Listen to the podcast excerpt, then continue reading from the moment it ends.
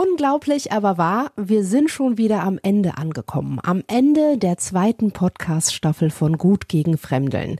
Auch diese Finalfolge wollen wir, wie schon das Finale der ersten Staffel, als Gesprächsrunde gestalten. Und dazu haben wir eingeladen ins JFC Medienzentrum in Köln. Heute ist Dienstag, der 15. August 2023. In das Gespräch werde ich erneut Statements aus den vorherigen Folgen einblenden.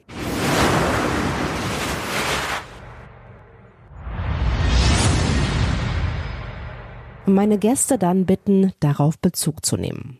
Meine Gäste, das sind die jugendpolitischen SprecherInnen der Grünen und der CDU, Dagmar Hanses und Jens Kamit.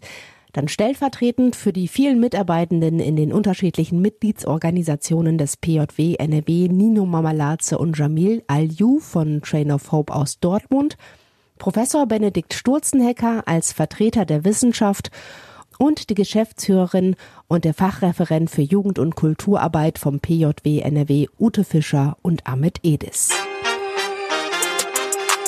Gut gegen Fremde. Der Podcast von Paritätischen Jugendwerk NRW.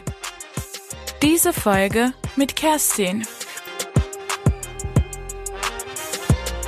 Ja, schön, euch hier alle in der Runde begrüßen zu dürfen. Wir haben auch ein Publikum, das sich jederzeit ins laufende Gespräch mit einklinken kann mit Statements ohne Schnörkel vorne wegzumachen, würde ich ganz gerne direkt in die Zukunft blicken, auf die Aussichten, was den Fördertopf, was das Förderprogramm angeht. Deswegen äh, dürft ihr, Dagmar und Jens, äh, jetzt euch schon mal Gedanken machen, wie es tatsächlich weitergeht mit dem Förderprogramm. Nino und Jamil, vielleicht könnt ihr mal eben kurz berichten, welche Rolle spielt das Programm in eurer täglichen Arbeit? Wie wichtig ist das tatsächlich für euch? Kinder und Jugendliche, die den Verein Train of Hope Dortmund besuchen, haben einen Flüchtlings- und Migrationshintergrund, kommen meist aus benachteiligten Familien und Bevölkerungsgruppen. Die haben sehr viel erlebt, Krieg, Zerstörung und dadurch sind die auch ähm, gestresst, demotiviert. Das Programm ermöglicht uns, diese Jugendliche Angebote anzubieten, gezielte und ressourcenorientierte Arbeit zu leisten. Dadurch können die sich treffen, Raum haben, austauschen und wir ermöglichen diese Jugendlichen die Dinge, dass sie leider umsonst nicht leisten konnten. Es geht um Bildungsworkshops, Ausflüge, wöchentliche Treffen, was im Verein stattfindet. Und diese Jugendlichen sind auch von uns, von Honorarkräften betreut. Jamil, möchtest du noch was anfügen? Hat Nino was vergessen? Also das Programm war für uns auf jeden Fall eine Erleichterung. Wir haben immer viele Ideen anhand der Bedarfe, die wir ermitteln und diese Ideen können wir ohne genügende finanzielle Quellen nicht verwirklichen. Das Programm hat uns dabei geholfen, die Zielgruppe zu erreichen und äh, diese Ideen wirklich in Realität zu setzen.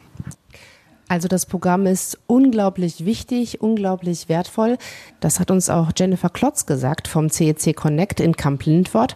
Wir hören noch mal rein. Ein großer Meilenstein für uns ist, dass wir Stunden haben, wo ich als Sozialpädagogin bezahlt bin und dort mich mit den Jugendlichen ähm, in der Freizeit kümmern kann.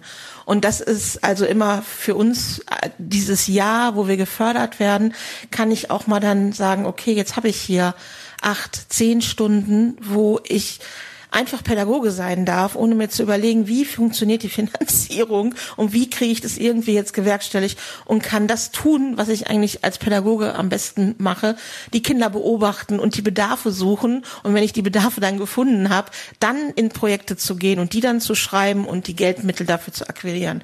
Und das gibt mir eigentlich der paritätische, das ist so dieser, dieser Halt. Jens, Dagmar, ihr hört, dieses Programm ist enorm wichtig für die Organisation. Könnt ihr uns was Gutes mitbringen? Also wird das Programm im nächsten Jahr auch wieder aufgelegt oder vielleicht sogar direkt für fünf Jahre? Was, was bringt ihr uns für Nachrichten mit? Also das Programm hat höchste Relevanz. Etwa die, die Hälfte der unter 16-Jährigen hat eine Migrationsgeschichte Und äh, das zeigt, wie wichtig äh, gezielte Arbeit äh, gerade für Jugendliche, gerade mit Migrationsgeschichte ist. Und das hat die Landesregierung, das haben wir als regierungstragende Fraktionen auch erkannt. Und äh, der Haushaltsansatz äh, sieht gut aus. Ähm, wir werden da ähm, in etwa da landen, wo wir gewesen sind. Das heißt, die Arbeit wird mindestens im nächsten Jahr fortgeführt werden. Das ist doch schon mal ein schönes Signal. Ihr habt direkt ein Lächeln im Gesicht, Ute und Ahmed. Freut ihr euch wahrscheinlich, oder? Selbstverständlich freuen wir uns äh, über diese Aussage. Und ich denke, an der Stelle stimmen wir mit der Landesregierung überein. Das ist ein Thema von höchster gesellschaftlicher Relevanz. Und seit 2016 konnten wir hier mit Unterstützung der Landesregierung, mit der wir ja auch in einem ausgeprägten Fachdialog über die Weiterentwicklung der Arbeit stehen, seit 2016 fortlaufend hier sehr viele Träger im Jugendwerk unterstützen in der Arbeit mit jungen Geflüchteten. Und ich würde das mal so formulieren, es konnten hier Möglichkeitsräume für junge Geflüchtete in der Kinder- und Jugendarbeit geschaffen werden. Und ich glaube, und darüber sind wir auch im Gespräch mit der Politik, ist es nur konsequent, wenn diese Arbeit dann auch regulär in den Kinder- und Jugendförderplan des Landes nicht mehr als ein Programm, sondern als ein fester Bestandteil der Kinder- und Jugendarbeit künftig in den Kinder- und Jugendförderplan überführt wird.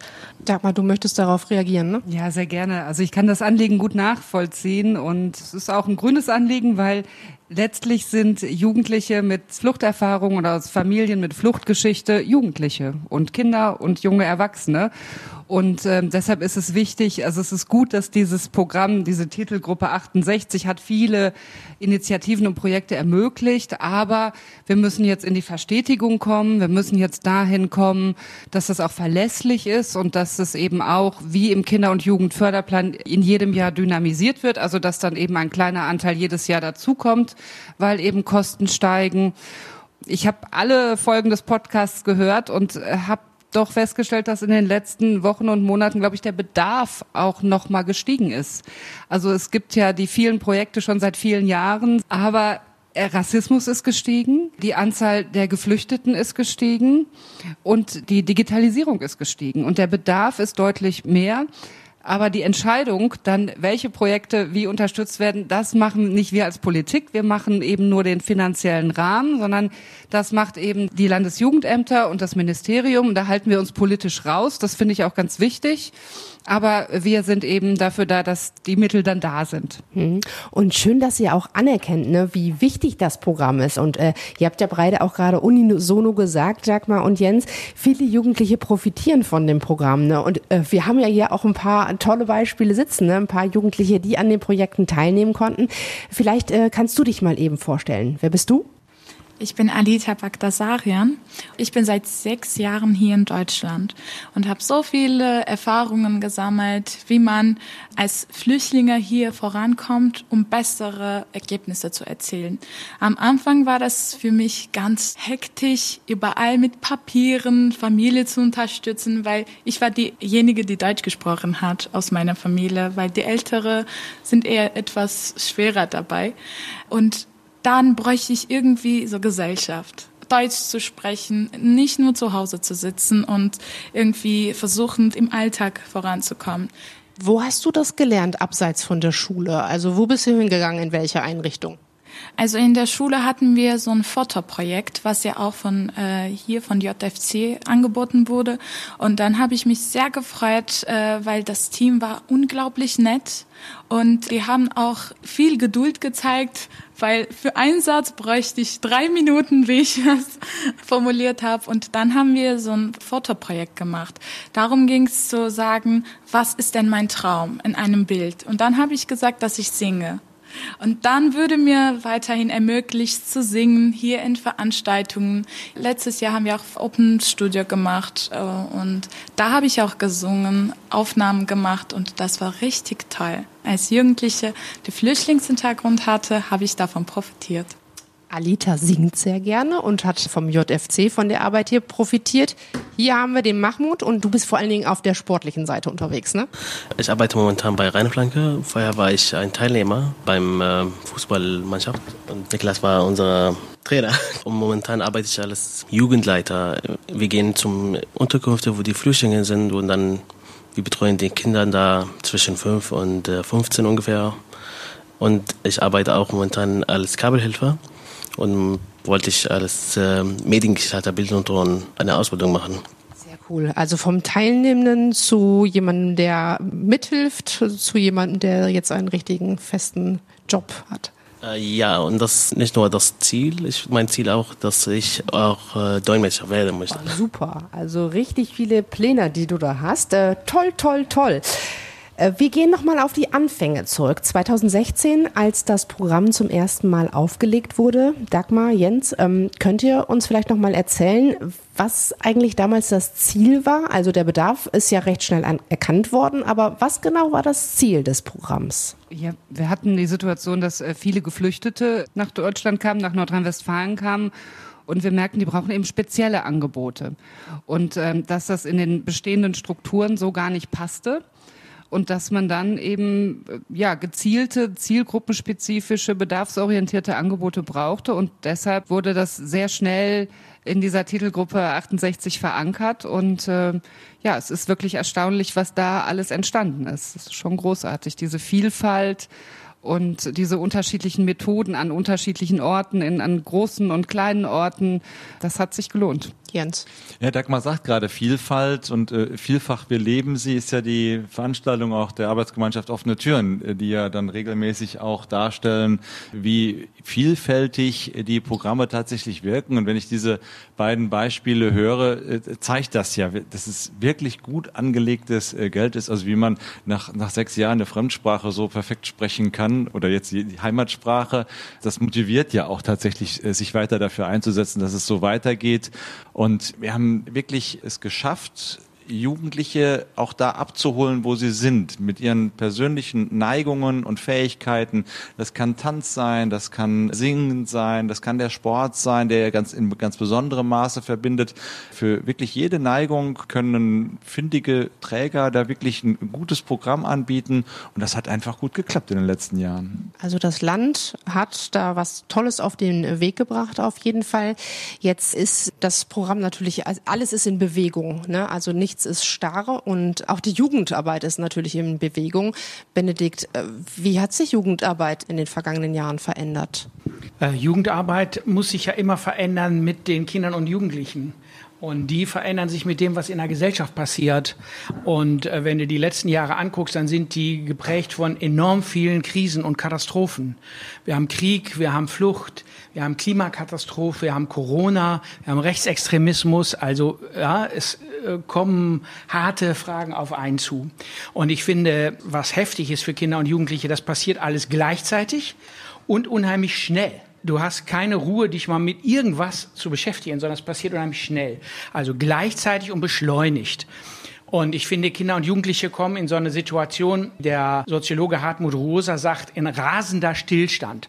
Und er hat immer das Bild von einer Rolltreppe. Und die Rolltreppe fährt nicht hoch, sondern sie kommt auf dich zu von oben runter und du musst sie hochlaufen in Richtung deine Zukunft, deiner angeblichen Zukunft. Du musst Leistung zeigen, du musst es bringen. Und jetzt spricht Rosa immer nur von einer Rolltreppe, die du hochstresst.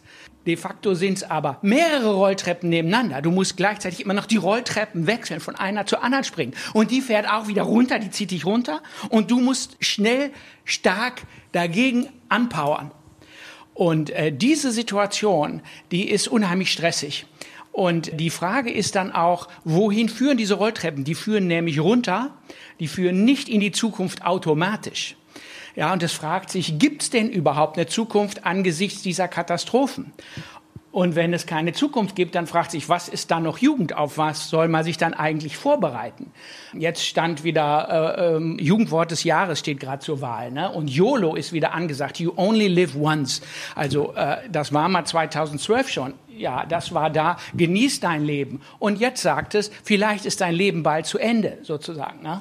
Also das ist ein enormer Stress. Die Zukunft steht in Frage und gleichzeitig werden Jugendliche durch all diese Prozesse als Objekte behandelt.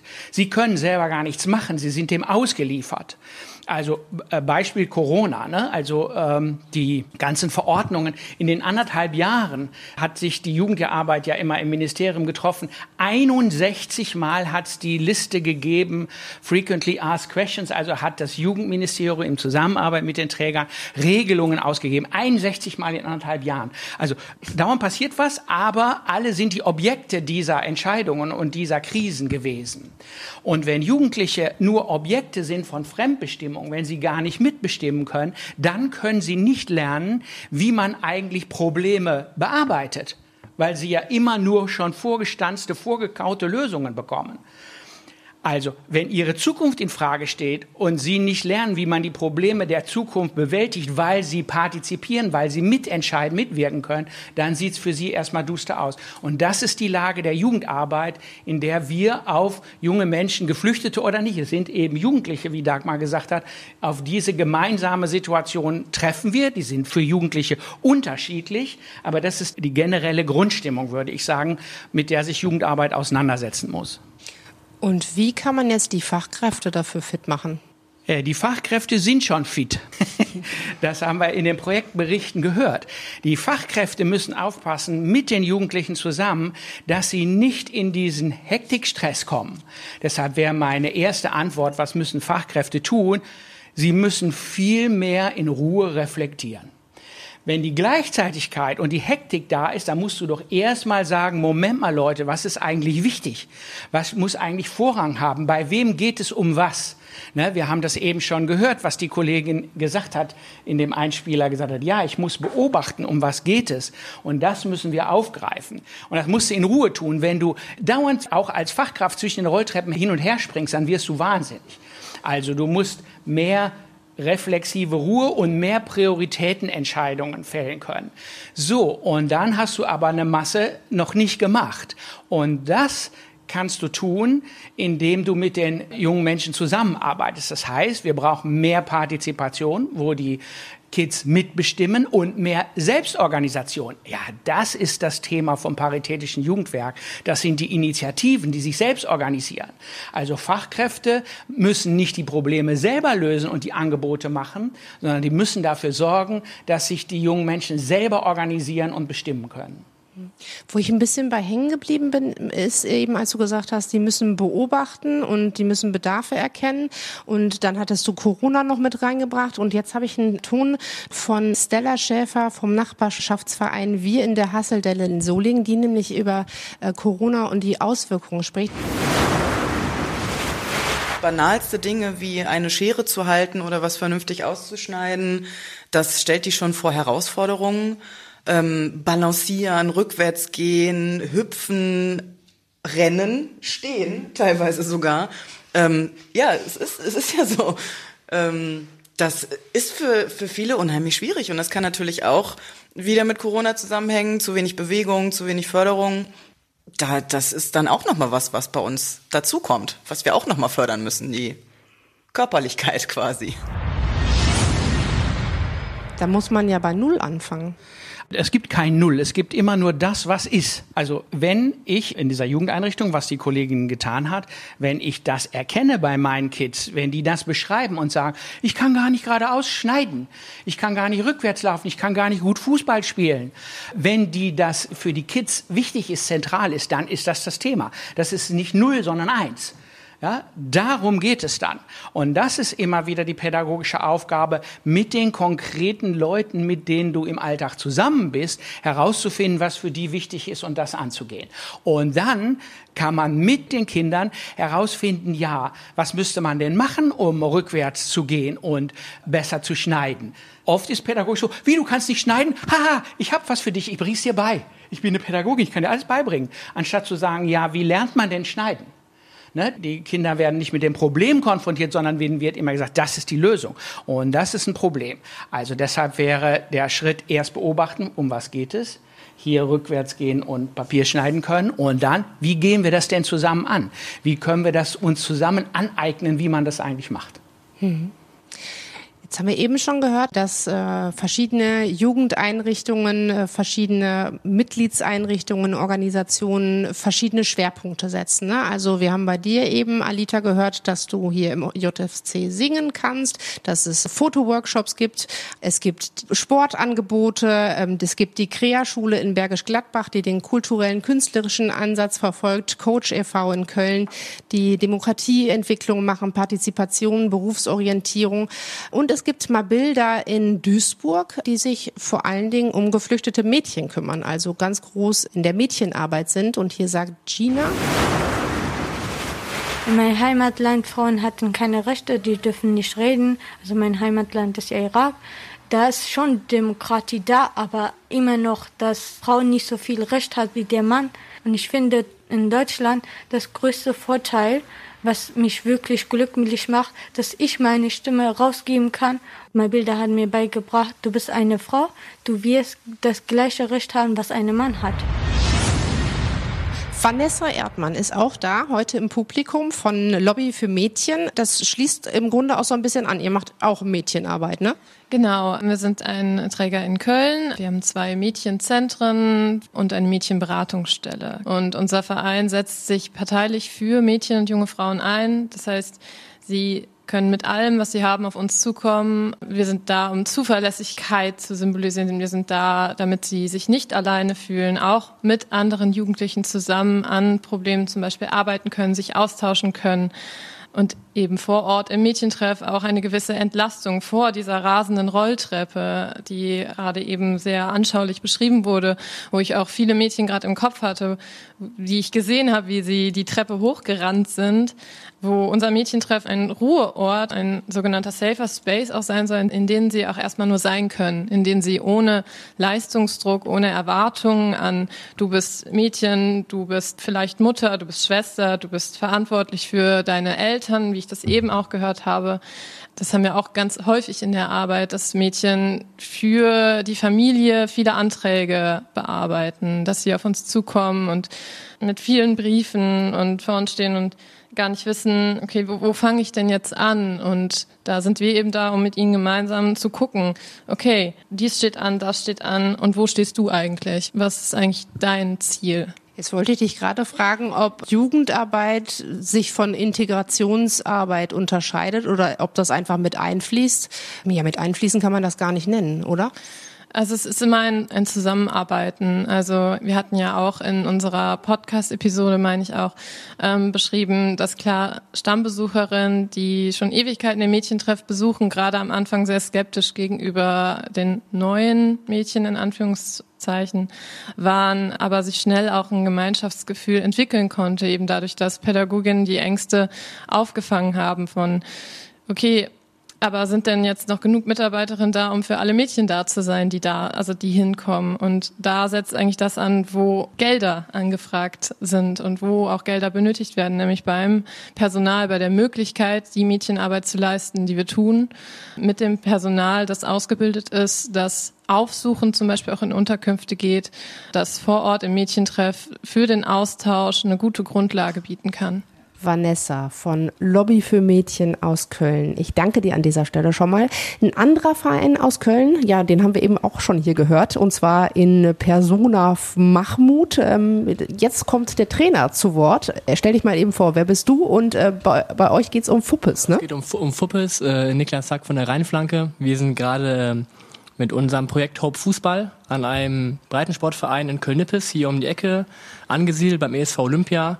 Dort treffen wir auf äh, sehr gute Strukturen, was uns die Arbeit deutlich erleichtert. Wir haben dort offene Türen, das was auch nicht selbstverständlich ist, äh, auch wenn es um Trainingszeiten und Co. geht. Ein großen Teil unserer finanziellen Unterstützung kommt vom Paritätischen, wofür wir sehr dankbar sind. Ähm, denn in unserem Projekt geht es natürlich auch darum, kompetitiv zu sein im Wettbewerb, denn unser Projekt ist mehr als nur Fußball. Wir versuchen das möglichst ganzheitlich zu nehmen. Benedikt hat eben schon das, die Geschwindigkeit angesprochen der Jungs. Ich sehe das genauso wie die Kolleginnen drüben. Die Jungs, jeder hat seine Geschichte. Die einen kommen aus der Sahelzone, die anderen aus Afghanistan, haben Krieg erlebt, Vertreibung und so weiter. Beim Fußball, wir haben wirklich aus dem Balkan, Afrika, Afghanistan, Syrien eine ganze Menge Jungs. Und was ich wirklich erlebe, ist, dass jeder von jedem etwas lernen kann, jeder kann dem anderen was mitgeben und dass bei all den Themen im Kopf, wenn die Jungs kicken, dann sind sie im Hier und Jetzt. Und das, das macht einen wirklich glücklich. Also Sport kann auch ausgrenzen. Das ist Fakt. Wir versuchen das natürlich bestmöglich, unsere Werte zu vermitteln, mit gutem Beispiel voranzugehen. Der Fisch stinkt immer vom Kopf aus. Also das, was wir von den Jungs wollen, das fordern wir als allererstes von uns selbst ein. Was ganz wichtig ist aber auch, wenn es jetzt um Gelder geht, um kompetitiv zu bleiben, dass die Jungs halt nicht woanders hingehen, nicht zum anderen Fußballverein, sondern damit, dass wir auch die Dinge liefern können, die halt das Plus sind bei uns. Sprich, gemeinsam zu kochen, gemeinsam Workshops zu machen, gemeinsam Ausflüge zu machen. All diese Dinge, die halt mehr als ein Fußballverein sind. Da sind die Gelder wirklich wichtig und Fußball, man sagt, okay, Einstiegshürde ist gering, aber die Hälfte kommt an barfuß, ohne Schienbeinschoner. Wenn du am Spielbetrieb mitmachen musst, musst du Schuhe haben, musst du Schienbeinschoner haben. Das sind schon 80 Euro Flöten. Hat nicht jeder. Da würde ich ganz gerne jetzt direkt auch weitermachen mit unserem zweiten Themenblock. Ne? Was wünschen sich äh, die Jugendlichen, was wünschen sich die Träger, vielleicht auch für die Zukunft? Aber lass uns noch mal kurz im Hier und Jetzt bleiben, wie du sagst. Es gibt nämlich tatsächlich einfach Probleme, ne, Niklas? Also ich habe die ähm, dollsten Beispiele, wenn es darum geht, Jungs in, zum Spielbetrieb anzumelden, die kommen. Was uns wichtig ist, ist Verbindlichkeit, Pünktlichkeit, Verantwortung zu übernehmen. Ich habe viele Jungs, die machen genau das dann wollen die am Freitag bzw. am Samstag, Sonntag spielen. Und dann gibt es aber große Probleme. Der eine oder andere hat keinen Vormund. Ohne Vormund können wir den nicht anmelden. Großes Problem in Köln. Zweites, was wirklich mir am Herzen liegen würde, ist Entbürokratisierung. Westdeutsche Fußballverband, wenn ich jemanden anmelden möchte, der aus dem Ausland kommt, sage ich mal, Ali kommt aus Afghanistan, die schreiben einen Fax an den afghanischen Fußballverband, fragen, ob Ali sich fristgerecht abgemeldet hat. Die Taliban in der Regel antwortet nicht auf Faxe vom Westdeutschen Fußballverband. Dementsprechend verstreichen vier bis sechs Wochen und dann hat Ali schon die halbe Saison verpasst. Ist dementsprechend gefrustet und ich muss das dem vermitteln. Ich meine, ey, du bist immer da, super Typ, aber du darfst nicht spielen. Und das sind halt so Dinge, wo ich mir denke, ja, das geht auch anders. Wo setzen wir denn da jetzt mal an? Ich gucke mal hier Richtung äh, Dagmar und Jens. Ich würde mir dann erlauben, zum Fußball was zu sagen, und zwar volle Zustimmung. Bin erschrocken über das, was du hier gerade schilderst. Als Vater von zwei Jungs, äh, die auch Fußball spielen, packe ich mir eh schon an den Kopf, wie man im Bambini- und F-Jugendbereich da nur eingeschriebene Briefe akzeptiert. Ich, ich kenne die Gründe dafür nicht. Äh, ich kann ganz wenig Verständnis für aufbringen. Die, die Jungs wollen pölen, die wollen sich da auspowern. Und gerade in, in dem Bereich, über den wir hier heute sprechen, ist das nochmal umso wichtiger. Also ich, ich nehme die Beispiele gerne entgegen und, und würde die dann mal auf die richtigen Bahnen bringen und versuchen, dass wir da irgendwie zu einer Erleichterung kommen können. Hat sonst noch jemand irgendwie mit Problemen zu kämpfen? Ich glaube, ähm, Tim aus Stemwede, ne? Ihr habt auch äh, ein klitzekleines Problem auf dem Land. Äh, stell dich auch mal kurz vor. Ja, ich bin Tim Klaus. Wir sind das Livehaus aus Stemwede und ähm, unser größtes Problem ist die Mobilität. Also wir haben eine sehr große Gemeinde von der Fläche her und ja, da ist immer das Problem, wie kommen die Jugendlichen zu uns? Wie kommen die ins Jugendzentrum? Und das geht oft nur, natürlich nur, wenn die Eltern fahren. Ähm, mit dem Fahrrad klappt das auch nicht immer. Die öffentlichen Verkehrsmittel sind da nicht so gut ausgebaut. Und genau da sind halt die Probleme, ähm, dass die Jugendlichen halt einfach nicht zu uns kommen können zu bestimmten Zeiten. Also wir sind angegliedert an eine Sekundarschule. Zu den Schulzeiten und auch kurz danach haben wir meistens, ähm, sind auch viele Jugendliche bei uns. Und danach wird es dann halt, wenn die letzten Busse fahren, teilweise schwierig für die Jugendlichen zu uns zu kommen. Ja, wie kann man denn da eine Lösung herbeiführen? Also das wäre ja echt schade, wenn die Jugendlichen die Angebote nicht wahrnehmen können, äh, einfach nur, weil sie da nicht hinkommen können. Dagmar oder Jens, äh, habt ihr da eine Idee parat? Wir kommen ja auch beide vom Dorf und können, glaube ich, äh, nachvollziehen, wie schwierig das ist. Aber das werden wir jetzt als Landesparlament nicht sofort lösen können. Ich glaube, ein wichtiger Schritt war, dass wir jetzt mit dem sogenannten Deutschland-Ticket und mit dem ÖPNV-Ticket für alle in NRW einen wichtigen Schritt gemacht haben, dass alle Kinder und Jugendlichen das auch nutzen können. Und das ist leider noch zu teuer. Wir wollen, dass es noch günstiger wird. Manche Kommunen gehen das schon, aber eben noch nicht überall. Aber da, wo kein Bus fährt, nützt uns auch das Ticket nichts. So und eben, ich weiß, dass die Träger der Jugendarbeit im ländlichen Räumen ganz kreativ sind, äh, um Jugendliche zu erreichen und auch aufsuchende Arbeit machen, äh, mit Bussen quasi Dorfplätze anfahren und ganz unterschiedliche Angebote machen. Und in der Tat, das ist herausfordernd. Und ähm, ich glaube, dass die Fachkräfte da auch jeweils immer den richtigen Bedarf sehen. Also wie erreicht ihr die Jugendlichen, Kinder und jungen Erwachsenen am besten? Und dann daraus eben ein Angebot stricken. Also das können wir nicht verordnen, aber ich bin da sehr zuversichtlich, dass ihr eben, wenn ihr seht, wo sind die jungen Menschen, dann zu gucken, wie erreichen wir die. Hm. Und es ist ja auch nicht alles schlecht äh, auf dem Land. Ne? Also das, das Landleben abseits der Städte zu wohnen hat ja auch Vorteile. Ne? Ähm, Tim, vielleicht kannst du da mal was nennen. Ja, also ein Vorteil ist auf jeden Fall auch, dass der ländliche Raum ähm, dass es dort einen guten Zusammenhalt gibt und sich untereinander gut unterstützt wird. Es ist einfach nicht so anonym wie in der Großstadt. Jeder kennt irgendwie jeden und äh, wenn man dann jemanden von jemandem Unterstützung benötigt, ähm, gibt es auch meistens eine Person, die dann hilft. Neben der offenen Kinder- und Jugendarbeit ist der JFK aber auch in der Flüchtlingshilfe der Gemeinde aktiv.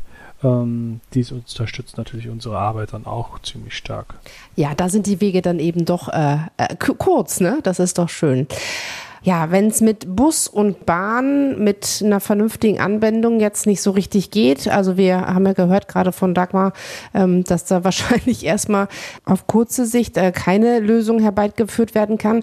Ähm, ihr schnappt euch ja die, die Kinder und Jugendlichen auch, ne? Also das sind, glaube ich, das, das ist auch ein Wunsch, ne, dass die ein bisschen rauskommen, oder? Vielleicht erzählst du da noch mal ein bisschen was zu.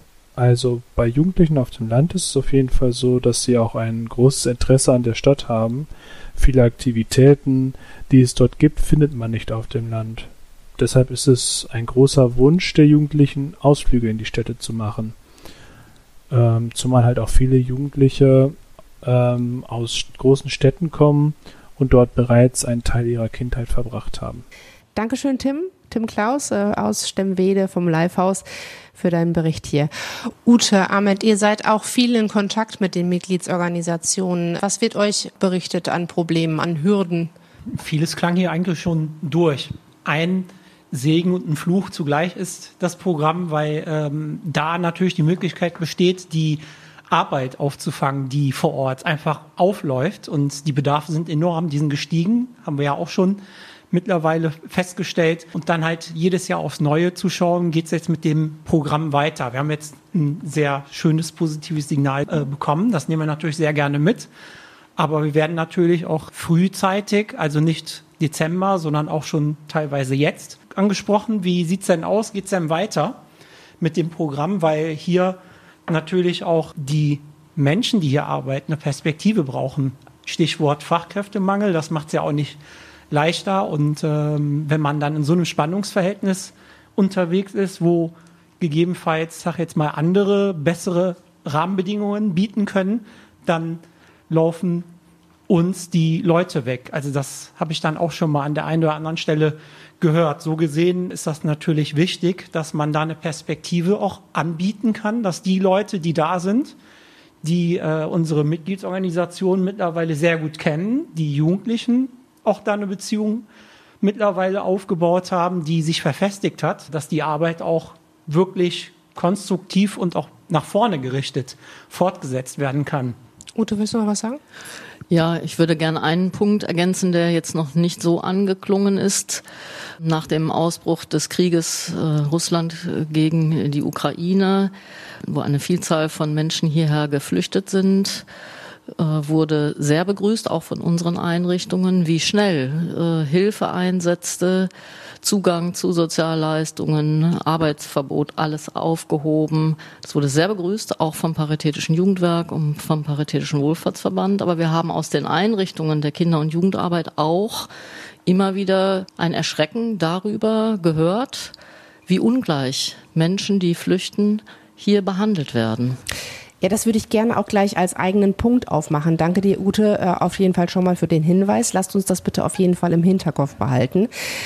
Kinder- und Jugendarbeit ist ja immer auch Beziehungsarbeiten. Und ich weiß von vielen oder aus vielen Gesprächen auch, dass die Mitarbeitenden sich über die normalen Arbeitszeiten hinaus um die Jugendlichen kümmern. Ne? Also ich glaube, manchmal ist das, geht das schon fast in Richtung Freundschaft. Nichtsdestotrotz soll, sollte man ja nicht vergessen, ähm, dass das auch die Arbeit ist, die vernünftig entlohnt werden soll und dass Urlaub auch da ansteht und so weiter und so fort. Und Niklas hat auch direkt gerade genickt. Ne? Also kennst du das, ähm, dieses Loslassen oder die, diese Zwickmühle zwischen, ich würde euch jetzt gerne helfen, aber eigentlich habe ich auch Feierabend? Ich, ich kann das voll und ganz nachvollziehen. Also ich bekomme auch gerne mal abends um 22 Uhr Nachrichten.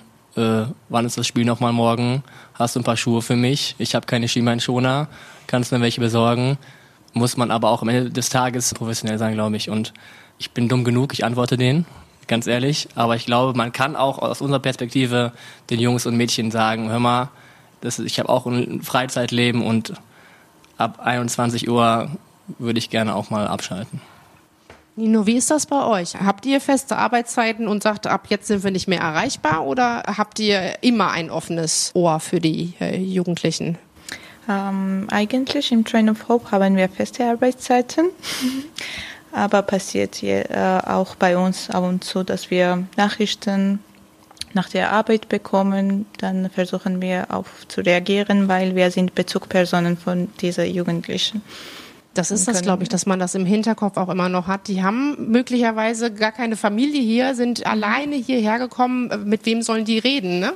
Ähm ja, unbegleitete, minderjährige Geflüchtete fühlen sich alleingelassen und überfordert, dann brauchen die viel Hilfe und Unterstützung. Dann können wir das leisten. Also ist schwer, aber wir müssen äh, zumindest versuchen.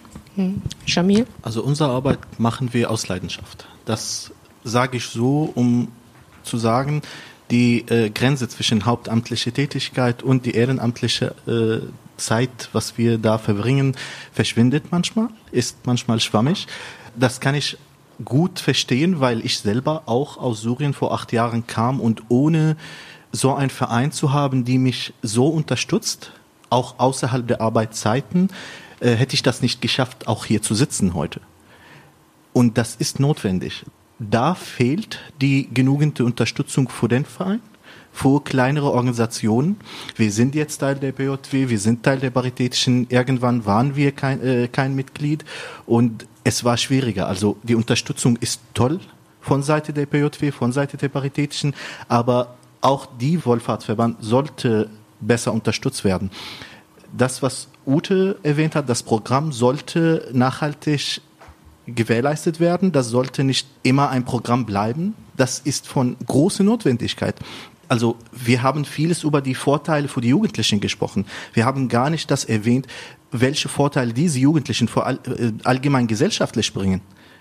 Diese Jugendlichen sind die Menschen, die in der Zukunft die Lücken in der, im Arbeitsmarkt erfüllen. Die, die, das sind die, die Konflikte lösen werden. Das sind die, die Politik von morgen äh, gestalten werden. Wir haben Menschen in, in Sport, wir haben Menschen in kreativen Bereichen, wir haben auch Menschen, die jetzt in Integrationräte, in, in Stadträte sitzen und Politik mit, mitgestalten. Und es ist notwendig, die zu unterstützen. Von Seite des Landes, aber auch auf der Bundesebene. Genau, äh, auch gerade in Bezug auf den Fachkräftemangel, der schon angesprochen wurde und äh, was du ja auch gerade so ein bisschen mit reinbringst, würde ich auch ganz gerne wieder einen äh, Ton einspielen und zwar von Henrike Helbig vom Jugendamt der Stadt Lage, die ganz eng mit dem Kinderschutzbund Lage zusammenarbeitet und die sagt zum Fachkräftemangel. Wir kriegen kaum noch Leute, die ausgebildet sind als Sozialpädagogen oder Erzieher und äh, in der offenen Kinder- und Jugendarbeit dann arbeiten wollen. Und ich denke, das liegt zum Teil eben auch daran, dass leider die Personen in den sozialen Berufen immer noch relativ schlecht bezahlt werden. So, jetzt gucke ich euch an, Dagmar und Jens.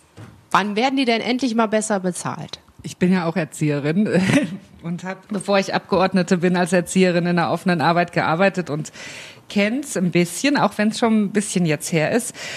Aber ich glaube nicht, dass Politik alles auf einmal lösen kann. Ihr hattet jetzt so spannende Sachen angesprochen. Also natürlich wäre jetzt die, die fachliche Politikerin-Antwort, das regeln die Tarifpartner in Tarifautonomie, unterhalten das wir wollen wir raus. ja nicht so. hören. Das, Das wollen wir, wir aber ja das schon. hilft uns ja nicht weiter. So, wir müssen ja gemeinsam überlegen, wie können wir mehr Menschen gewinnen äh, für diesen spannenden Arbeitsbereich. Und danke für eure Leidenschaft. Und danke für den Hinweis ähm, der Ungleichbehandlung. Und ich glaube, dass das ein, ein großer Motor ist, wenn wir gemeinsam gegen Ungerechtigkeiten kämpfen und gucken, wie kann das sein. Und ähm, ich glaube, dass wir wirklich ein Umdenken brauchen in der Migrationspolitik. Also, dass wir im Moment findet ja legale Migration nach Deutschland nicht wirklich statt. Trotzdem kommen sehr viele Menschen zu uns. So, wir haben ein Asylrecht, was attackiert wird von allen Seiten gerade, das in Frage gestellt wird. Aber eigentlich brauchen wir Einwanderung. So, und da haben wir so eine Diskrepanz und dann einen massiven Rassismus in unserer Gesellschaft, der eine echte Herausforderung ist. Da müssen wir gemeinsam ran. Und das, ich glaube, es hilft nur Dialog, es hilft nur Auseinandersetzung. Und äh, gemeinsam äh, gucken, wenn Menschen erkennen, dass Zuwanderung hilft. Also ich war beispielsweise in meinem örtlichen Krankenhaus neulich. Da sind jetzt drei Ärztinnen aus Albanien gekommen und alle haben sich gefreut und die herzlich begrüßt, weil sie merken, dieses Krankenhaus auf, im Sauerland würde nicht mehr funktionieren. So und so haben wir das ja an ganz vielen Stellen. Und ja, das ist, glaube ich, eine große Herausforderung. Fachkräftemangel, Einwanderung und all die Konflikte zusammenzudenken. Absolut. Und äh, ein schönes Beispiel für dieses Zusammendenken, also dass uns Einwanderung einfach auch in Sachen Fachkräftemangel helfen kann, sitzt hier bei uns im Publikum. Salam ist seit acht Jahren in Deutschland, studiert soziale Arbeit, ähm, aber eigentlich, äh, Salam, hattest du äh, was ganz anderes vorberuflich, ne? Erzähl mal. Ich habe eine Schulstimme und ich habe in den Kriegszeit mich entschieden, ich äh, musste nicht so weit von meinen Eltern fahren. Dann habe ich äh, Musik vier Semester studiert. Dann war der Situation sehr schwer in Syrien. Dann bin ich hierher äh, gekommen. Und dann habe ich mich gesucht und äh, sehr viel äh, gefragt, was soll ich hier machen, ob ich kann Lehramt studieren, Kunst und Musik, das geht nicht, das ist Nebenfächer. Dann habe ich am Ende mich entschieden, dass ich studiere soziale Arbeit und meine Stärken mit den Kindern äh, weitergebe, so in der Kunst und in der Musik. Dann mache ich vielleicht Workshop, dass da die Kinder auch, was ich gelernt habe, weiterbringen. Ich äh, habe so viel äh, mich stark gemacht in der pädagogischen Bereich, aber wie wir wissen, wir können hier ohne Abschluss nicht etwas anfangen. Wir sollen zuerst unseren Abschluss haben, so als Sozialarbeiter. Vorher bin ich nicht, obwohl habe ich so viele Erfahrung, ich bin nicht offiziell Sozialarbeiterin. Ja, und äh, was soll ich noch äh, erzählen? Das ist schon eine ganze Menge. Vor allen Dingen ist das ein, ein schönes Paradebeispiel ne, für das, was wir gerade von Dagmar gehört haben oder auch von Jamil. Ne? Du bist ja auch jemand, der geflüchtet ist, hier ankam und sich jetzt um andere Geflüchtete kümmert. Also ihr habt natürlich dann einfach auch nochmal den Vorteil, dass ihr euch verständigen könnt. Ihr habt äh, diese sprachliche Barriere nicht, die ich jetzt hätte, wenn ich mit Geflüchteten arbeite. Ne? Ähm, ihr habt da einen ganz anderen Zugang natürlich und wisst auch, was vielleicht geflüchtete Jugendliche gerade brauchen in der Situation, wenn sie ankommen. Das stimmt. Ich bin sogar auch ein Sozialarbeitsstudent. Habe auch zur Sozialarbeit gewechselt, weil ich die Wichtigkeit dieser Fach gesehen habe musste dann von Ingenieurwesen ab, äh, abwechseln und das Geld äh, auf das Geld verzichten, sage ich so jetzt. Und ich finde es schade, wenn ich das so sage, dass ich auf das Geld verzichten musste. Eigentlich sollte ich diese Unterschiede gar nicht haben. Die Sozialarbeitsbereich ist gang und gäbe für eine äh, gesellschaftliche Entwicklung. Ja, ich kann mit den Ratsuchen mit den Jugendlichen relativieren. Ich kann die Bedarfe besser verstehen, weil halt ich besseres sprachliche Zugang habe. Aber das heißt auch für mich, ich kann auch die Mehrfachdiskriminierung selber erleben und sehen. Und es ist ein Dauerkampf. Ich kämpfe damit meine Jugendliche, und ich sage jetzt meine Jugendliche, damit meine Jugendliche deren normalen Rechte bekommen damit sie das, also ich, da sind die Jugendliche, die während der Angriff an, an die Ukraine ukrainische Mitmenschen geholfen haben. Da sind syrische, afghanische Geflüchtete, die an der Drehscheiben standen, Spenden gesammelt haben und verteilt haben. Da sind Geflüchtete, die das erlebt haben und das nicht wiederholen wollten vor andere Menschen. Und trotzdem erleben sie diese Ungleichheit. Trotzdem haben sie mangelnden Zugang. Das sind Organisationen, Migrant-Selbstorganisationen, die die Bedarfe viel besser und viel schneller und viel präziser äh, ermitteln können. Aber trotzdem nicht die gleiche Zugang haben zu finanziellen Mitteln, nicht die gleiche Sicherheit haben in, äh, für die Arbeitsplätze. Da erleben wir die Fluktuation und da kann man nicht sicher sein, arbeite ich im nächsten Jahr für das Projekt, kann ich neue Projekte, die bedarfsorientiert sind, äh, implementieren, weil ich weiß nicht überhaupt, ob ich die Mittel davor habe. Und das finde ich schade. Alita, du hattest dich gerade auch gemeldet, ne? Genau, ich wollte einfach aus meiner Perspektive sagen, wie wichtig es für mich zum Beispiel war, eine soziale Arbeiterin oder Sozialarbeiter bei meiner Seite zu haben. Weil wenn du als erstes hier hinkommst, dann hast du voll viele Möglichkeiten. Das ist du auf einmal ein anderer Welt. Und dann musst du dich entscheiden, welche Richtung das für dich erstmal geht. Dann kommt eine Phase, wo du relativ enttäuscht bist, wo du die Sprache nicht verstehst und du fühlst, viele Menschen haben keinen Bock, mit dir so lange Zeit zu verbringen, weil die einfach deine Sprache nicht verstehen. Und dann äh, versuchst du diese Enttäuschung einfach zu überwinden. Und da in diesem Prozess, ganz wichtig, die Rolle von sozialer Arbeiter. Wenn die sagen, du kannst das, du schaffst das.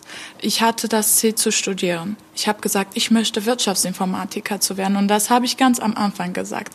Und jeder hat gesagt, ach, langer Weg. Und dann habe ich gesagt, wie lange? Was muss ich denn alles machen? Und voll viele haben mich angeguckt, na ja, voll viel. Also musst du die Sprache kennen, Abitur machen, das musst du machen und das wird über zehn Jahre dauern bei dir. Und es gab eine soziale Arbeiterin, die meinte, kannst du mir dir mein Beispiel nehmen? Die war auch äh, mit Migrationshintergrund und der hat gesagt, du schaffst das. Und dann äh, bin ich Klassen übersprungen. Dieser eine Ratschlag, dieser einen äh, Schritt, hat komplett alles geändert. Jetzt studiere ich im dritten Semester Wirtschaftsinformatik. Alita, Mensch, ich bin total geflasht. Herzlichen Glückwunsch, super. Wir haben so viele tolle Beispiele hier sitzen, ne? Benedikt, du grinst auch, ne? Bist auch total zufrieden gerade, oder? Ja, aber daraus äh, nochmal zum Fachkräftemangel. Man lernt ja jetzt daraus, dass äh, Sozialpädagogik, wie ich das nennen würde, äh, Kinder- und Jugendarbeit, dass die wirkt. Ne? Also alle berichten darüber, dass da Wirkungen stattfinden. Und in der offenen Jugendarbeit sind vielleicht so 15, 20 Prozent von Jugendlichen gehen dahin. Und wenn du jetzt guckst, wer das studiert, dann sind es von den Studierenden auch wieder nur 20 Prozent.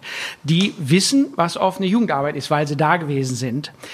Das heißt, ganz viele Studierende wissen überhaupt nicht, was das ist, wie das wirkt, wie das funktioniert, wie geil das ist mit jungen Menschen zu arbeiten auf diese Weise. Das heißt, ihr müsst auch was dafür tun, dass an den Hochschulen, dass die Studis besser mitkriegen, was das Arbeitsfeld eigentlich tut und was das Tolle daran ist. Und da müsst ihr die Hochschulen nerven äh, und sagen, hallo, wir hätten hier mal einen äh, Lehrauftrag, wir würden was machen für euch, dann können wir den Studis das vermitteln, ihr könnt Praxistage machen und so weiter. Also es hängt sehr stark davon ab, dass Menschen diese Geschichten erfahren, jemand kennenlernen, der die hat und das motiviert sie überhaupt das Feld sich mal anzuschauen. Und das wäre ein Schritt, den ihr selber unternehmen könnt, um den Fachkräftemangel zu reduzieren. Wichtiger Hinweis. Dankeschön, Benedikt, dafür.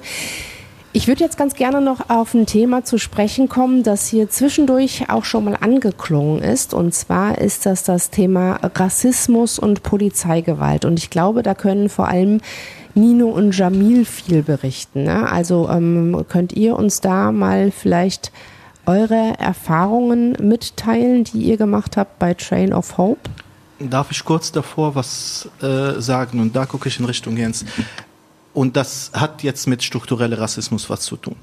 Wir mit anderen freien Trägern haben einen offenen Brief geschrieben, aber wir haben nicht sehr offene Ohren davor bei allen Parteien äh, gefunden. Es wurde nicht vieles Politisches darüber gespro äh, gesprochen.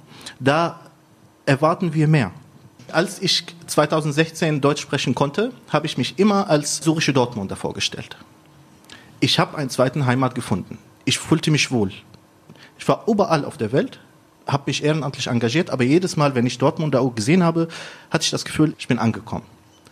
Das Gefühl würde mir nicht immer von der Mehrheitsgesellschaft vermittelt. Ich fühlte mich oft als Außenseiter. Auch Jugendliche, mit denen ich gerade arbeite, haben das Gefühl. Wo genau bekommt ihr dieses Gefühl denn vermittelt? Das Gefühl bekommt man fast überall. Man bekommt das in der Schule, auch im Integrationskurs. Man bekommt das in Ämter. Man bekommt das während Austausch mit der Polizei. Wenn man nur kontrolliert wird, weil man einen Bart hat oder ein bisschen anders aussieht, nicht blond mit blauen Augen. Und das ist total schade, weil während einer Polizeikontrolle stehen manchmal Menschen, die tatsächlich manchmal die Arbeit der Polizei unterstützen möchten. Das, äh, diese Fall hatten wir vor der Geschehen in August letztes Jahr. Äh, wo eine unserer Ehrenamtliche, wenn sie zu einem Workshop kommen und bei diesem Workshop helfen wollten, einfach kontrolliert werden und äh, nicht so äh, nett behandelt wurden. Da mussten wir halt unsere Solidarität zeigen, uns als Einrichtung sagen, nein, das geht so nicht. Später, im August 2022, ist Mohammed Rameh durch einen Ansatz der Polizei gestorben. Und da war es für mich interessant, weil sofort manche deutsche Jugendliche sofort davor aufgerufen haben, aus Solidarität auch, wir wollen die Polizei abschaffen. Wo andere Jugendliche, die Krieg erlebt haben und die Wichtigkeit der Polizei sehen, gesagt haben, nein, ich brauche die Polizei in meinem Leben, aber die Polizei hat die Verpflichtung, besser zu werden. Es muss wieder Vertrauen zwischen die Bevölkerung und die Polizei herrschen. Wir als Organisation haben dann diese Verpflichtung angenommen und haben mit anderen freien Trägern, mit Minister Reulz, aber auch mit der Polizei Dortmund einen Gesprächskreis etabliert und haben die sogenannte AGA-Dialog ins Leben gerufen, haben angefangen, diese Bedarfe direkt zu äußern und zu vermitteln. Mhm. Wollt ihr darauf reagieren? Vielleicht, ich gebe euch direkt die Chance, äh, direkt mit Jamil in Kontakt zu treten. Ich, ich fange mal an. Also mich hat der Tod von Mohamed Rameh auch furchtbar schockiert, traurig und betroffen gemacht. Und ähm, wir haben uns auch im Landtag damit beschäftigt, ne, im Rechtsausschuss. Und ähm, mein Kollege Michael Röhls, weiß ich, ist bei euch vor Ort auch. Und ähm, das Strafverfahren wurde jetzt ja zum Glück endlich eröffnet und äh, ich habe auch in einer Jugendhilfeeinrichtung, in einer stationären Jugendhilfeeinrichtung gearbeitet und die Vorstellung, wenn man sich Hilfe holt, weil ein Jugendlicher in einer Krise ist und der wenige Zeit später tot im Innenhof liegt, äh, das ist unfassbar. Das ist wirklich so das Schlimmste, was man sich vorstellen kann. Aber was hilft? Was hilft gegen strukturellen Rassismus? Und wir müssen ganz, ganz viel tun, um diesem strukturellen Rassismus entgegenzutreten. Wir als Koalitionspartner haben beispielsweise vereinbart, dass wir einen unabhängigen Polizeibeauftragten benennen werden, als, an den sich alle wenden können, wenn sie eben sich vom Polizei ungerecht behandelt fühlen oder ähm, in, in Konflikt mit Polizei sind. Wir brauchen selbstverständlich auch den Diskurs um Vielfalt, das gemeinsame ja, ringen um den Wert des Menschen unabhängig von seiner Herkunft. Und ähm, danke, dass ihr das einbringt und danke, dass ihr euch da so engagiert. Und das ist eine echte Aufgabe für die gesamte Gesellschaft. Jens? Ich bin äh, kein Innenpolitiker und auch nicht mehr Mitglied des Rechtsausschusses, deswegen bin ich so ganz dicht an der an der Aufklärung, die im Landtag gelaufen äh, ist, nicht nicht dran. Es ist natürlich ein, ein, ein fürchterlicher Vorgang. Ich freue mich äh, sehr, dass äh, Minister Reul da im, im Austausch mit, mit euch ist. Äh, das ist eine, eine Grundvoraussetzung. Und ähm, soweit ich das mitbekomme, sind ja auch Maßnahmen ergriffen worden. Und äh, wichtig ist, dass man an, an so einem tragischen Fall das hochskaliert, um weitere Fälle in, in der Art äh, auszuschließen. Wichtig ist aber darüber hinaus, dass wir nicht eben nur in der Polizei, sondern in, in der gesamten Verwaltung, wie du gerade gesagt hast, äh, in der Zivilgesellschaft immer wieder deutlich macht, dass wir Migration haben, dass wir Migration brauchen. Und äh, das, wie glaube ich du auch eben gesagt hast, ihr ja diejenigen seid, die vielleicht in 20 Jahren spätestens, die, die jetzt neu dazukommen, äh, auch in Verantwortung stehen, im Beruf, die, wie das mal in der Werbung äh, irgendwann mal hieß, äh, die Renten zahlen. Und, ähm, und, und deswegen ist es wichtig, dass ihr euch hier wohlfühlt, dass ihr frei durchatmen könnt, dass ihr einen guten Beruf ergreift. Und eine Grundvoraussetzung dafür ist eben, dass man sich sicher fühlt, dass man sich wohlfühlt. Ich will in dem Zusammenhang das Informations- und Dokumentationszentrum noch erwähnen, wo ja gerade äh, Rassismus auch gemeldet, gesammelt, aufgearbeitet wird und dann äh, pädagogisch in Schulen, in der Jugendarbeit äh, auch tatsächlich pädagogisch begleitet, aufgearbeitet werden kann. Und letztendlich ist das für, für jeden hier, für jeden, den wir kennen und für jeden in unserer Gesellschaft Gesellschaft auch eine Frage der Haltung, zu sagen, stopp, das ist eine Bemerkung, die lässt du dir bitte nochmal durch den Kopf gehen. Das ist nämlich antisemitisch, rassistisch, wie auch immer. Und wenn wir das alle konsequent immer und überall machen, kommen wir hoffentlich mal zu dem Punkt, den, den du forderst, den wir hier alle fordern. Darf ich einmal noch kurz in die Runde fragen? Hast du, Alita, mal mit Rassismus äh, zu kämpfen gehabt? Bist du mit Rassismus konfrontiert worden? Also genau, das habe ich am Anfang nicht so viel gemerkt, weil ich war äh, zusammen mit anderen Jugendlichen, die auch geflüchtet waren. Aber als ich in deutsche Klasse reinkam, da habe ich es richtig gemerkt.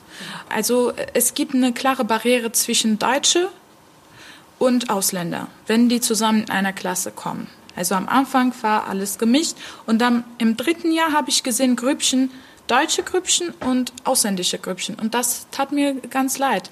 Also von mir aus ist das nicht richtig. Auch wir als Ausländische müssen jetzt nicht unbedingt uns von Deutschen ausgrenzen und sagen, ja, diese Deutsche, die verstehen unser Humor nicht oder so. Also wir müssen irgendwie zusammen auch unser Schritt machen, aber auch von, äh, von Jugendlichen heutzutage irgendwie diese Bindung zueinander ähm, besser machen. Also wir alle müssen Schritte aufeinander zugehen einfach. Ne? Vanessa, du wolltest auch noch was loswerden zum Thema Rassismus. Genau. Und zwar, ich unterstütze bei meiner Arbeit bei der Lobby für Mädchen auch Mädchen bei der Ausbildungssuche oder auch während sie in Ausbildung sind, begleite ich sie auf ihrem Weg und stehe da immer wieder vor der Herausforderung, beziehungsweise die Mädchen stehen vor der Herausforderung, ganz viele Dinge gleichzeitig irgendwie erfüllen zu müssen. Und gerade in Ausbildungssituationen, die dual passieren und gerade weil Mädchen auch weiterhin Berufe vermehrt ergreifen, die schlechtere Arbeitsbedingungen haben und auch schlechtere Ausbildungsqualität haben, wie der letzte Ausbildungsbericht auch zeigt. Das sind Fachkräfte, die werden absolut benötigt, auch von den AusbilderInnen. Nur leider kommt es dann in der Ausbildung vor, dass die Mädchen in der Schule zum Beispiel mit schwierigen Lehrinhalten konfrontiert werden und sich dann Hilfe suchen möchten, wie in Form von Nachhilfe oder assistierter Ausbildung, was ja auch wunderbare Programme sind an sich und der Arbeitgeber oder die Arbeitgeberin sie auch für diese Zeiten, die Nachhilfe sein sollen, auch freistellen könnte. Was sie nicht tun, weil sie nicht genug Personal haben, weil die Fachkräfte, in Klammern die Auszubildenden, gebraucht werden vor Ort.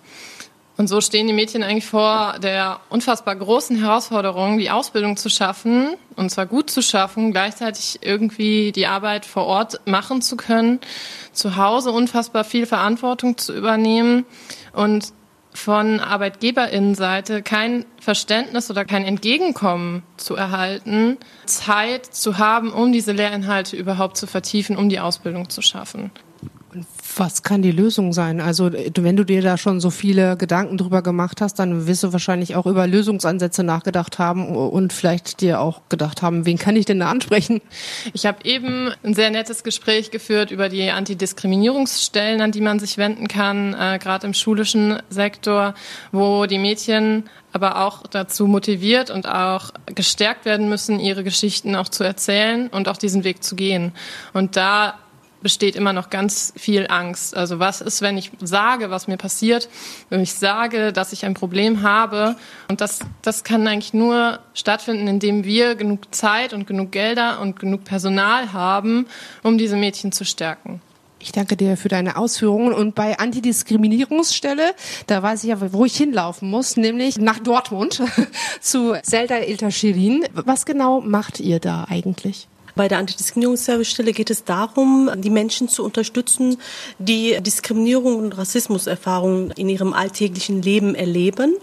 Sie haben die Möglichkeit, bei uns anzurufen, online sich zu melden oder halt einfach vorbeizukommen. Und äh, da führen wir ein nettes Gespräch, um zu gucken, was möchten Sie genau? Möchten Sie wirklich dagegen angehen oder möchten Sie einfach etwas loswerden? Und da versuchen wir Sie äh, da zu nehmen, wo Sie wirklich auch dringend Unterstützung brauchen. Das heißt, wir können dann gucken, dass wir Sie ähm, sensibilisieren. Wir können gucken, dass wir eine Aufklärungsarbeit machen. Wir bekommen auch eine juristische Beratung. Das heißt, wenn Sie auch äh, juristisch angehen möchten, dass Sie dann auch von uns begleitet werden. Wir schreiben für Sie Briefe. Wir äh, führen Gespräche für Sie oder wir stärken sie, so dass sie selber diese Schritte wagen und selber auch das Ganze durchführen. Und wir bleiben einfach äh, bei ihnen, neben ihnen wie eine Familie so dass, dass die wirklich sich nicht alleine fühlen. Dankeschön, Zelda. Zum nächsten Themenblock möchte einer noch was zu diesem Themenblock sagen, loswerden? Nein. Gut, dann zum nächsten Themenblock, der ist auch schon äh, kurz mit angeklungen. Eben Ute, du hattest den mit reingebracht. Seit Putins Angriffskrieg sind viele Menschen aus der Ukraine zu uns äh, geflüchtet und da standen die Mitgliedsorganisationen plötzlich vor dem Problem, ups, für die einen gelten ja ganz andere Rahmenbedingungen als für die anderen. Also, dass Menschen, die aus Syrien, aus Afghanistan hierher flüchten, unter widrigsten Umständen, junge Menschen, nicht die gleichen Rechte haben wie Menschen, die aus der Ukraine hierher geflüchtet sind. Ähm, Ute, was ist euch dazu getragen worden? Also wie, wie war das für eure Mitgliedsorganisationen?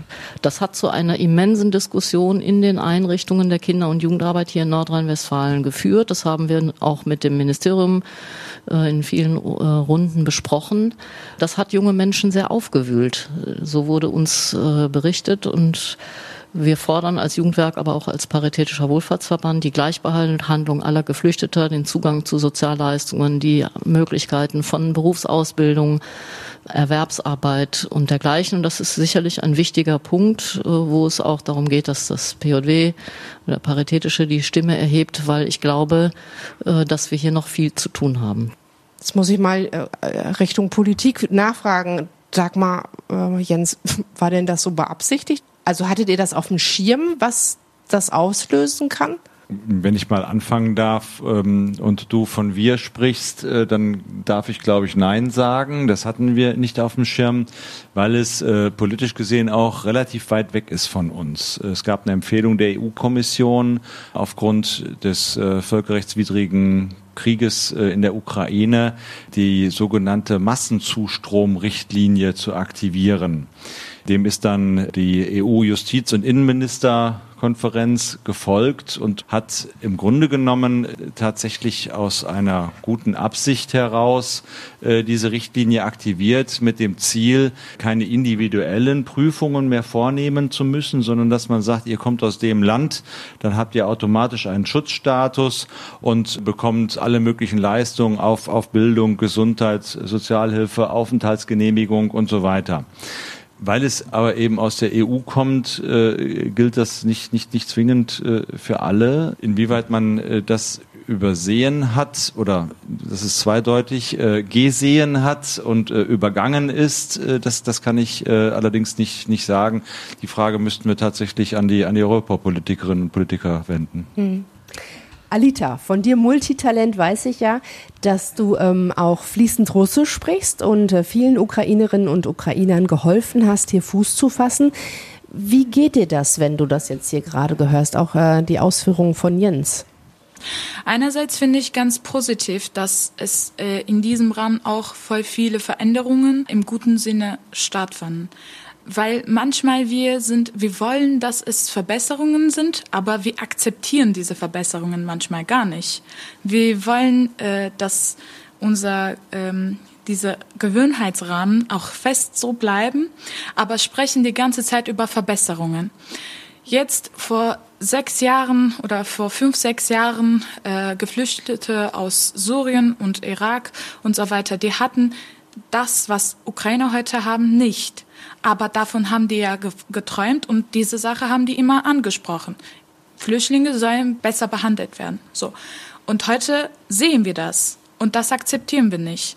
Was ich aber negativ finde, dass es äh, auch keine Verbesserungen gleichzeitig für die syrische Geflüchtete stattfanden. Also die sind so geblieben, wie es auch vorher war, aber direkt für Ukraine gibt es genügend äh, Verbesserungen. Also diese Ungleichheit sehe ich schon. Mal den Blick wieder Richtung Dagmar und Jens und Dagmar hat schon das Mikro in der Hand. Ja, ich versuch's mal. Also so wie Jens beschrieben hat, in der Tat äh, entscheiden wir das nicht im Landtag von Nordrhein-Westfalen. Aber ich kann die Ungerechtigkeit gut nachvollziehen, die ihr beschreibt und die wir alle beobachten können. Die Frage ist ja jetzt, was machen wir damit? So, das eine ist, das kann ja nicht ewig so bleiben. Das heißt, wir müssen uns gemeinsam dafür einsetzen, dass das anders ist. Aber auch der, in der Tat, der russische Angriffskrieg auf die Ukraine war ja auch ein so massiver Eingriff, wo allen klar war, wer jetzt aus der Ukraine kommt, der hat den Grund des, des Krieges. So. Aber was heißt das für jetzt? Unsere Jugendministerin ist ja auch unsere Ministerin für, für Flucht. Da werden wir das äh, sicherlich äh, der Josephine Paul nochmal mitnehmen. Und ähm, das Gremium, was über diese Dinge oft entscheidet, die EU-Innenministerkonferenz, da haben wir in den letzten Monaten sehr, sehr schwierige Signale gekriegt und es war sehr mühsam, weil ich ja auch in einer Partei bin, die einen Teil der Bundesregierung stellt, sehr mühsam da Kompromisse zu finden, weil die europäischen Staaten sehr unterschiedlich aufgestellt sind. Und es ist aber eben ganz besonders wichtig, dass wir Europa stärken. Und äh, ja, es gibt auch in Europa rassistische Tendenzen und deshalb ist das eine sehr herausfordernde Aufgabe und wir müssen hier in NRW eben gucken, wie kriegen wir es hin, dass die Ungerechtigkeit nicht mehr da ist. Aber ja, Ute? Also gerade zu diesem Punkt der Ungleichbehandlung würde ich gerne was sagen. Ich habe das gerade schon einmal eingebracht. Äh, der Jens sprach die Ebene der EU an und die Ursache sozusagen, äh, die äh, nach dem Ukraine-Krieg zum Zugekommen der Massenzustromrichtlinie geführt hat. Aber wir haben hier bundesweit das Asylbewerberleistungsgesetz, der paritätische, das paritätische Jugendwerk fordern die Abschaffung des Asylbewerberleistungsgesetzes. Das ist ein Bundesgesetz und fordern, äh, dass Leistungen, soziale Leistungen für Geflüchtete gleichermaßen, so wie es auch für ukrainische Geflüchtete ist oder andere Menschen in diesem Land, nach den regulären Sozialleistungsgesetzbüchern erfolgen. Und wir könnten das hier auf Bundesebene lösen. Der Gesetzgeber könnte das lösen, die Politik könnte das entscheiden. Dagmar, wie reagierst du jetzt auf Ute? Ja, ich kann ich auch das kann ich gut nachvollziehen, aber da ist der Diskurs so weit krass anders gerade in der Bevölkerung. Also wir haben wirklich massive Angriffe, die das Grundrecht auf Asyl, was seit der Gründung des Grundgesetzes wirklich eines der wichtigsten Grundrechte in unserem Grundgesetz ist, in Frage stellen. Also ich finde es gut, dass der paritätische die weitergehende Forderung äh, hochhält ich sehe im Moment noch keine gesellschaftlichen oder politischen Mehrheiten dafür. Aber ein Bereich, wo wir das haben, ist nämlich das Kinder- und Jugendhilfegesetz, das SGB VIII. Weil da steht nun mal drin im ersten Paragraphen jeder junge Mensch. So, und da steht nicht äh, jeder junge Mensch mit deutschem Pass oder mit gesichertem Aufenthaltsstatus, sondern einfach jeder junge Mensch. Und es war auch eine Entwicklung zum Beispiel der letzten Jahrzehnte, dass jetzt auch jeder junge Mensch äh, auch mit einer Behinderung gemeint ist. Ne, so, und dass wir die Gleichwertigkeit da erreichen, äh, können wir über die Jugendhilfe, glaube ich, noch am ehesten hinbekommen. Aber jeder junge Mensch, ich äh, habe im Vorfeld ein bisschen mit Salam gesprochen und äh, jeder junge Mensch ist eben doch auch nicht gleich, weil sie hat mir aus ihrem Leben erzählt, dass sie hergekommen ist mit 22 Jahren aus Syrien zusammen mit ihrer Schwester. Und deine Schwester ist, glaube ich, in Bochum äh, untergekommen und du in Bonn. Aber Gleichbehandlung sieht anders aus, ne? Wir haben beide Flüchtlingsrecht beantragt. Meine Schwester hat bekommen, ich habe nicht, nichts bekommen. Das war kein richtiger Grund von der Richterin. Sie hat gesagt, ich will nichts geben. Obwohl habe ich das eingeklagt mit einem Anwalt, aber der Anwalt hat nichts gesprochen in der, äh, in der Sitzung. Und ich kämpfe seitdem, damit ich äh, die Einbürgerung bekomme. Ich studiere, ich arbeite. Das hat mich motiviert. Aber das hat auch mich demotiviert ja, in einer anderen Seite. Warum? Ich habe schlechtes Glück. Was habe ich schlechtes getan? Äh, da, da, also, pff, da fehlen mir tatsächlich so ein bisschen, äh, nein, nee, nicht so ein bisschen, da fehlen mir einfach die Worte. Da, da kann ich gar nichts zu sagen. Jens, Dagmar, ich weiß nicht, kann da jemand von euch Stellung nehmen? Äh, möchte? Es tut einem weh, wenn wir das hören, glaube ich, geht vielen so. Ähm, haben, natürlich ist eine Unabhängigkeit der Justiz auch ein, ein Wert im Rechtsstaat, dass Richterinnen und Richter unabhängig entscheiden, aber natürlich ähm, müssen sie sich an den gesetzlichen Rahmen halten. Und ich, ich habe da jetzt keine Lösung. Das tut mir wirklich leid. Ich glaube, es hilft nur, wenn wir es weitertragen und wenn wir, weiß ich nicht, Petitionen schreiben gemeinsam, wenn wir Beispiele von Menschen erzählen an ganz vielen Stellen. Ähm, das wäre so das Erste, was mir anfällt. Jamil, du meldest dich. Hast du eine Idee? Was wirklich hilft, ist eine Politik für die Menschen. Was wirklich hilft, ist diese Gesetze, an dem sich die Justiz wendet, auszuweiten, menschlicher zu machen. Die Innenministerkonferenz war ein Tiefpunkt in unsere gesellschaftliche Diskurs. Es war schade, dass wir so darauf achten, die sicher Herkunftsländer zu auszuweiten und äh, davor Menschen auszuschließen, die, die auszuschließen, die Schutz suchen. Die gleichen Flugzeuge, die gleichen Kräfte, wo, die in der Ukraine bombardieren, bombardieren auch in Syrien. Das sind die gleichen. Wir gehen aber damit anders um. Sind das, weil die wenigen Kilometer näher zu uns sind? Das finde ich sehr merkwürdig.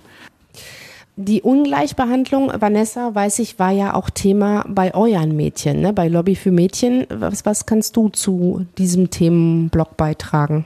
Ja, die Frage ist halt, welches Signal sendet das, Menschen unterschiedlich zu behandeln aufgrund ihrer Herkunft? Und das nagt an der Zukunftsperspektive und es nagt an den Träumen, die junge Menschen haben. Also wenn, wenn die Existenz bedroht ist, und das meine ich mit Wohnung, mit Nahrung, mit Familien, die darauf angewiesen sind, dass die Tochter irgendwie alles zusammenhält, die aber gleichzeitig auch nicht mal eine gesicherte Aufenthaltsperspektive hat, und dann betrachten wir das aus deutscher Perspektive und sagen auch noch, okay, wir haben jetzt ukrainische Geflüchtete, die zu uns kommen und wir haben syrische, afghanische Geflüchtete, die schon länger hier sind und machen trotzdem diesen Unterschied, obwohl diese Menschen alles dafür tun, um irgendwie hier anzukommen.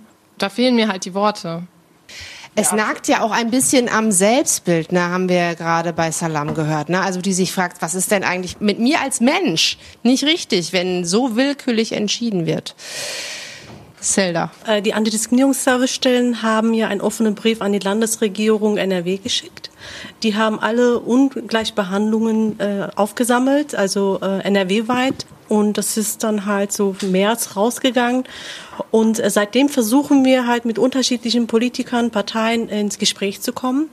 Politik spielt eine sehr große Rolle. Das heißt, wir haben die Politiker gewählt, damit sie das Volk vertreten können. Und wenn das Volk schon die ganze Zeit darüber redet und alles genau zeigt, wo das Problem liegt, dann muss Politik langsam Schritte wagen. Also, Jens und Dagmar, ihr kriegt auf jeden Fall nochmal Hausaufgaben mit nach Hause. Angesichts der fortschreitenden Zeit würde ich so langsam schließen. Ähm, gibt es noch irgendjemanden, der etwas, Niklas?